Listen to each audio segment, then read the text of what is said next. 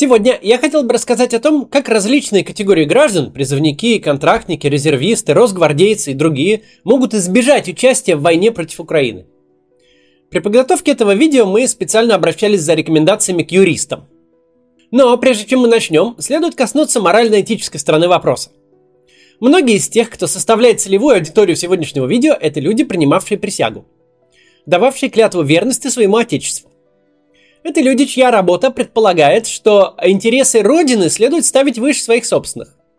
И казалось бы, человек в форме, если он верен долгу, не должен уклоняться от участия в войне, которую ведет его государство. Мол, права моя страна или не права, но это моя страна. Для такой аудитории хочу сказать вот что.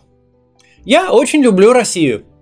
Мне всегда хотелось жить именно в России и работать над улучшением жизни в ней – когда началась война, у меня была возможность уклониться от исполнения своего гражданского долга, уйти в тень, замолчать, продолжить жить в Москве, э, жизнь простого обывателя, и тихо заниматься своей семьей. Ну или рассказывать тут, что не все так однозначно. Мы с женой как раз приобрели наше первое в жизни жилье, буквально на днях я впервые стал отцом. Но я как раз таки поставил интересы своей страны выше своих собственных. А главный интерес России сейчас состоит в том, чтобы российские граждане перестали массово гибнуть, калечиться и, главное, убивать наших соседей на чужой земле, на бессмысленной войне.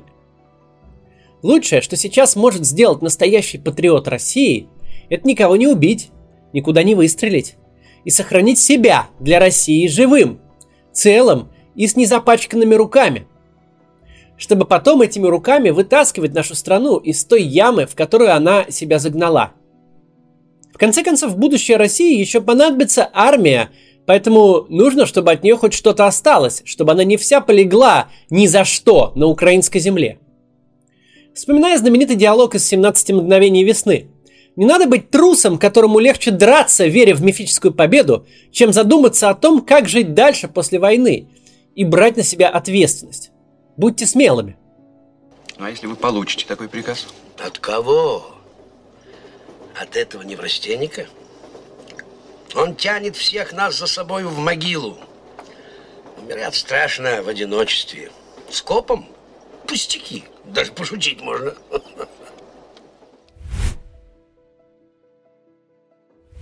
Сейчас мы с вами детально и подробно обсудим, как людям разных категорий избежать отправки в Украину. Ну вот что делать, если вы прямо сейчас оказались военнослужащим или можете им оказаться и опасаетесь, что вас могут туда отправить воевать. Начнем с военнослужащих э, контрактной службы. Лучший способ отказаться от участия в войне – это расторгнуть контракт, то есть уволиться с военной службы.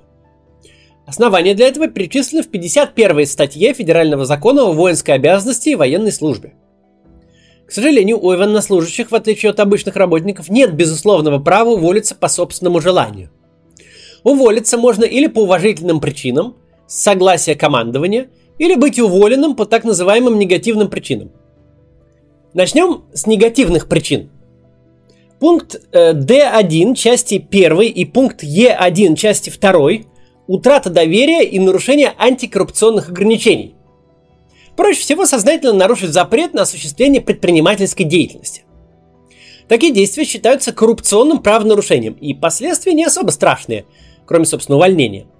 В течение двух лет после такого увольнения нельзя поступать на государственную и муниципальную службу, любую, гражданскую, военную, правоохранительную, а также на пять лет информация об этом включается в реестр лиц, уволенных в связи с утратой доверия. Это также может на какое-то время помешать поступлению на государственную или муниципальную службу. Вот и все последствия. Проще всего это сделать, просто зарегистрировав ИП и оказав кому-нибудь какие-нибудь услуги и получив за это небольшие средства. ИП можно зарегистрировать очень быстро и удаленно. После этого можно ну, заключить, например, какой-нибудь контракт об оказании услуг или ну, просто оказать какие-нибудь услуги знакомому на 100 рублей и все. Дальше подаете рапорт командованию о том, что вы занимаетесь предпринимательской деятельностью с приложением подтверждающих документов. Решение о проведении проверки принимает командующий войсками военного округа. Однако недостаток этой всей истории в том, что проверка занимает до 60 дней, которые могут продлеваться до 90 дней. Другой способ. Пункт В части 2 увольнение в связи с невыполнением условий контракта. Это, вероятно, основной вариант, к которому вам, скорее всего, придется прибегнуть. Под таким невыполнением законодатель понимает совершение грубых дисциплинарных проступков. Полный их список содержится э, в части 2 статьи 28.5 закона о статусе военнослужащих. Самое простое из списка – отсутствие военнослужащего в части или в другом установленном месте без уважительных причин более 4 часов подряд в течение установленного ежедневного служебного времени. Именно по такому основанию были уволены двое военнослужащих из Челябинской области, о которых рассказано на сайте одной из правозащитных организаций. Они сообщили командиру, что э, уезжают, и уехали из Украины. Вернувшись в свой регион, проконсультировались с адвокатом и явились в свою воинскую часть и подали рапорты об отказе участвовать в спецоперации. Основным риском при этом может быть уголовная ответственность за неисполнение приказа, статья 332 УК РФ, или самовольное оставление части или места службы, статья 337, ну или другие подобные статьи. Однако уголовная ответственность за неисполнение приказа наступает только в том случае, если причинен существенный вред интересам службы. Вот как это объясняется в одном из комментариев к кодексу – Существенным вредом интересам службы может быть признан вред, выражающийся, например, в подрыве в связи с э, совершенным преступлением воинской дисциплины э, в подразделении или части, в срыве задания по службе, э, повреждении или уничтожении имущества, причинении значительного материального ущерба, э, существенном ущемлении прав и законных интересов военнослужащих. Ответственность за самовольное оставление места службы для контрактников наступает только в случае отсутствия более 10 суток. Если вы хотите просто ну, уволиться и не хотите ну, заниматься каким-то там активизмом, то вот описанного здесь лучше не совершать. Ну, то есть не причинять существенный вред интересам службы и не пропадать более чем на 10 суток. Можно просто подать рапорт об отказе принимать участие в спецоперации и перестать исполнять свои служебные обязанности. Правда, после такого увольнения вас вряд ли возьмут на военную службу в течение ближайших лет. Но мне кажется, это малая цена за то, чтобы не отправиться на войну. Теперь перечислю те причины для прекращения контракта, которые могут быть сочтены уважительными. Это, э, значит, существенное или систематическое нарушение условий контракта э, со стороны командования, Э, состояние здоровья, семейные обстоятельства, например, невозможность проживания члена вашей семьи в местности, где вы проходите службу, или необходимость ухода за близким родственником. Есть также размытая формулировка о том, что уважительная причина – это обстоятельства, которые объективно не позволяют военнослужащему в полном объеме выполнять условия заключенного контракта – Однако надо признать, что во время войны, скорее всего, будет крайне затруднительно расторгнуть контракт по так называемым уважительным причинам. Поэтому будьте морально готовы уволиться по негативным основаниям. Как вы увидели, это совсем не настолько страшно, как может показаться на первый взгляд.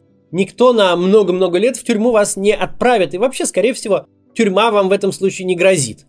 Напомню, что на другой чаше весов у вас отправка на войну, где вы можете убивать невер... невинных совершенно людей или участвовать в э, операции, которые приводят к этому. Вы можете пострадать сами, вам может оторвать ногу, или вы можете погибнуть. И все совершенно просто так, без цели.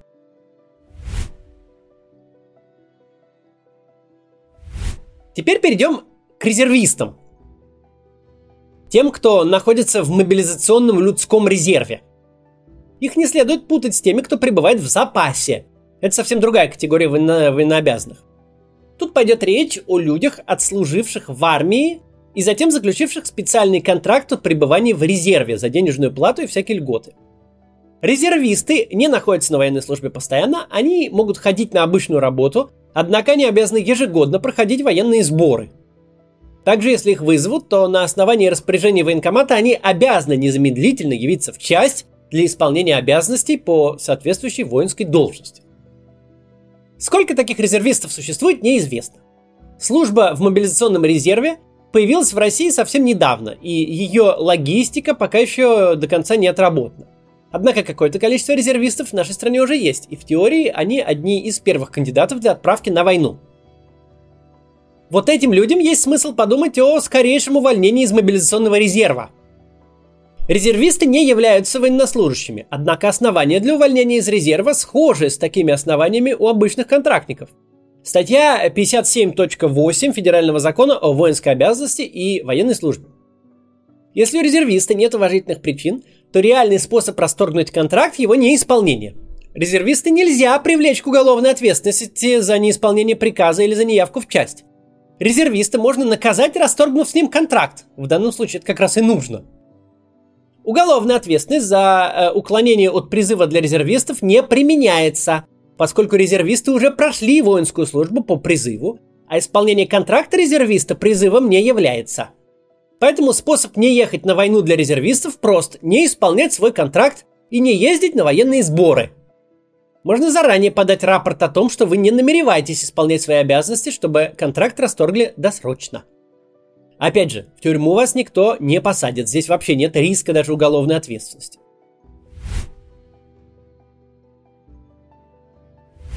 Теперь перейдем к гражданам, пребывающим в запасе. Сюда относятся все те, кто не освобожден полностью от исполнения воинской обязанности, а от нее освобождены признанные негодными к воинской службе. В запас входят следующие категории граждан. Те, кто уже прошел воинскую службу, те, кто окончил военную кафедру, э, те, кто был освобожден от призыва на воинскую службу в связи с ограниченной годностью и по другим основаниям, но при этом не является полностью негодным, те, кто по каким-то причинам не прошел воинскую службу, но в принципе годен к ней. Те, кто прошел альтернативную гражданскую службу. И женщины, имеющие военно-учетную специальность или образование, которое может пригодиться на войне. Медицина, связь, вычислительная техника, картография, геодезия и так далее. В зависимости от звания человек может пребывать в запасе до достижения возраста от 50 до 70 лет – вот тут на экране можете посмотреть таблицу, до какого возраста кто пребывает в запасе. Из запаса могут призвать в случае мобилизации. Мобилизация у нас довольно маловероятна, но на всякий случай рассмотрим и такой сценарий. В случае объявления мобилизации граждане, находящиеся в запасе, обязаны не выезжать с места жительства без разрешения военного комиссариата, явиться на сборные пункты в сроки, указанные в мобилизационных предписаниях, повестках и распоряжениях – за уклонение от всей этой, значит, истории э, от, э, может применяться уголовная ответственность. Статья 328 УК РФ «Уклонение от призыва». Она сформулирована так, что может применяться в случае призыва по мобилизации. Фактически невозможна мобилизация граждан, постоянно проживающих за границей. Чтобы э, обезопаситься от претензий военкомата перед выездом за границу, лучше сняться с регистрации по месту жительства и с воинского учета. Можно сделать так и э, фактически никуда не уезжая, это сильно затруднит ваш призыв в случае мобилизации, но является административным правонарушением. Статья 21.5 КУАП РФ предполагает штраф от 500 до 3000 рублей или предупреждение. Не настолько страшно, поэтому рекомендую вам немедленно пойти и сняться с воинского учета. Перейдем к росгвардейцам. Задачи Росгвардии размыты, поэтому нет особых правовых преград к тому, чтобы войска Росгвардии использовались в так называемой спецоперации на войне, то есть. Люди служат в Росгвардии на разных основаниях. Есть военнослужащие, есть обычные гражданские служащие, а есть служащие войск Национальной гвардии. Они по статусу приближены к сотрудникам э, органов внутренних дел. Как быть военнослужащим по контракту, мы уже сказали выше, а о призывниках поговорим потом. Что касается служащих войск Национальной гвардии, то они могут уволиться по собственному желанию. Это пункт 2, э, часть 2 статьи 82 Федерального закона о службе в, в органах внутренних дел Российской Федерации. Однако нужно за один месяц до увольнения предупредить свое руководство. Если месяца в запасе нет, то можно просто перестать исполнять э, приказы. Уголовной ответственности за это нет. То есть, если вы сотрудники Национальной гвардии, то тут вообще нет рисков. Сотрудники Национальной гвардии, они одновременно и не военнослужащие, но и не служащие органов внутренних дел, в том значении, которое предусмотрено статьей 286.1 УК РФ. Эта статья устанавливает для сотрудников органов внутренних дел ответственность за неисполнение приказа, причинившее существенный вред, но к нацгвардейцам ее не применяют. В их случае будет увольнение в связи с грубым нарушением служебной дисциплины. Это неприятно, но совершенно не смертельно, и никакой опасности и рисков тут нет. Я где-то читал, что военнослужащие одного из подразделений Росгвардии, когда их отправили в Украину вместе с командиром, просто сообщили, что у них нет загранпаспортов, и ехать за границу они не намерены, и вернулись в часть. И ничего не произошло. Теперь военнослужащие по призыву, то есть срочники. Сейчас их официально вроде как не направляют для участия в этой путинской войне, Однако это никак не гарантировано нормами права, помимо неких указаний президента и распоряжений по линии генерального штаба. То есть сегодня есть, завтра нет, и вообще это все ничего не значит. Правовых препятствий для направления призывников на войну не существует. Более того, срочники уже оказывались на фронте и даже попадали в украинский плен. Если призывников будут массово отправлять в Украину, то они э, в самой безвыходной ситуации. Отказаться туда ехать можно, но это почти наверняка повлечет уголовную ответственность. В отличие от контрактника, срочник лишен даже минимального пространства для маневра. Уволиться и каким-либо иным образом распорядиться своей судьбой он попросту не может. Поэтому сейчас, когда идет война, самое важное не попасть под призыв на срочную службу. Если вас еще не призвали, существуют способы избежать срочной службы, не получив уголовную ответственность. Основные методы такие. Бережно и старательно искать у себя заболевания, получить профессиональные консультации в этой сфере, добиться ограничения годности или полной негодности. Тянуть время отсрочками и другими способами, чтобы достичь возраста 27 лет, по достижению которого в армию уже не призывают, а только зачисляют в запас. Еще можно получить регистрацию по месту жительства и, соответственно, воинский учет в регионе, где нет призыва или где он э, незначительный, например, удаленные регионы севера. Фиктивная регистрация по месту жительства влечет уголовную ответственность, но это очень трудно наказ- доказуемо и вообще практически никогда не используется. Можно просто не получать повестку. Для этого лучше не жить по месту прописки. Имейте в виду, что повестка может быть вручена вашим работодателям, если вы работаете по трудовой книжке. Если вы не получили предназначенную вам повестку, до объявления прям в федеральный розыск обычно дело не доходит. Есть, правда, законопроект, согласно которому повестка, отправленная заказным письмом, автоматически считается врученной, но он на данный момент не принят. Есть еще один вариант – уехать на постоянное место жительства за границу. Также можно сняться с воинского учета, уехать, а потом вернуться и забыть снова встать на воинский учет.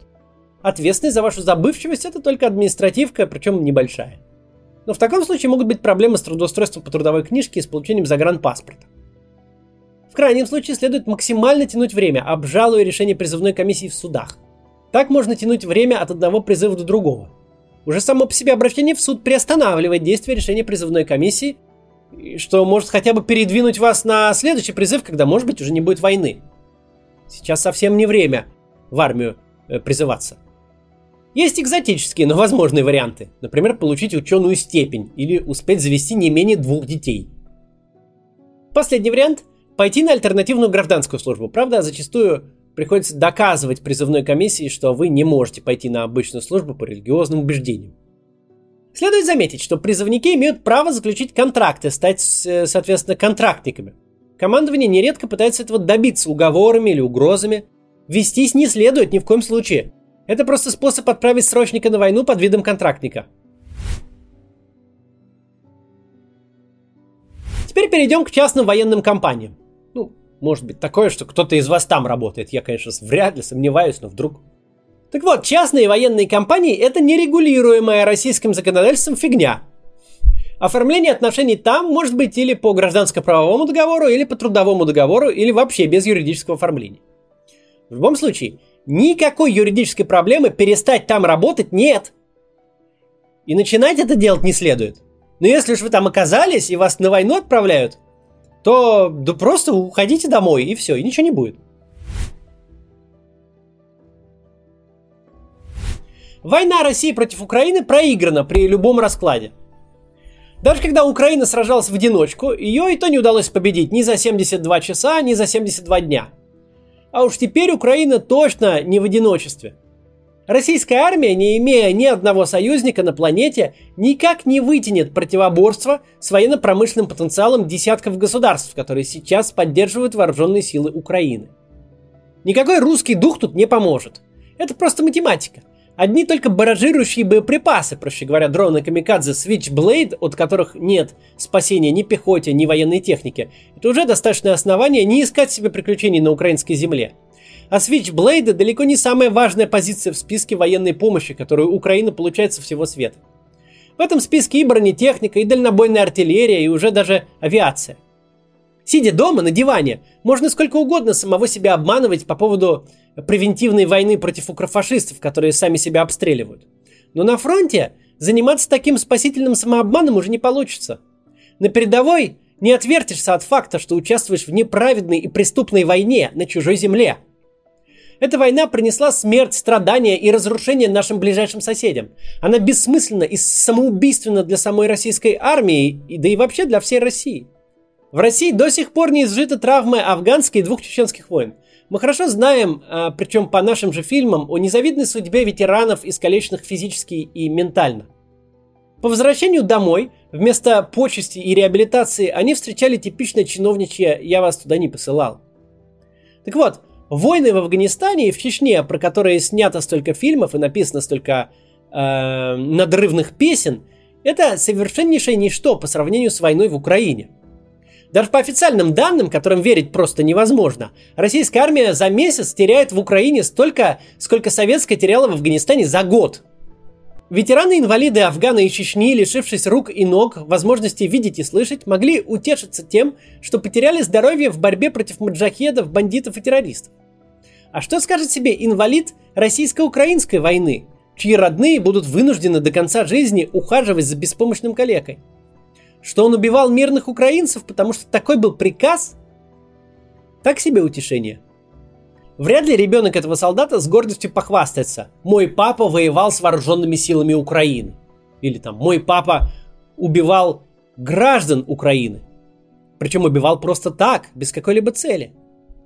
И обещанные государством деньги точно не станут утешением. Они не вернут здоровье и будут очень быстро съедены инфляцией. Но не надо забывать психологию российского чиновника. Его миссия вовсе не помочь участнику боевых действий а найти любой формальный предлог, чтобы не выплачивать положенных компенсаций. Это я уже не говорю о том, что в России не сегодня, так завтра сменится власть и прекратит работать пропаганда, и отношение общества к этой войне и ее участникам быстро может смениться на крайне негативное, особенно учитывая те ужасы, которые творили российские военные в украинских городах. Настоящий патриотизм, смелость и храбрость состоят не в том, чтобы бездумно идти на убой – переложив ответственность на других людей, включая собственных родных, чья жизнь может в одночасье превратиться в ад.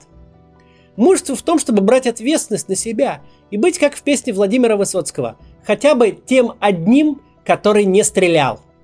И помните, и по российским законам, и по нормам международного права исполнение преступных приказов прямо трактуется как преступление. До завтра.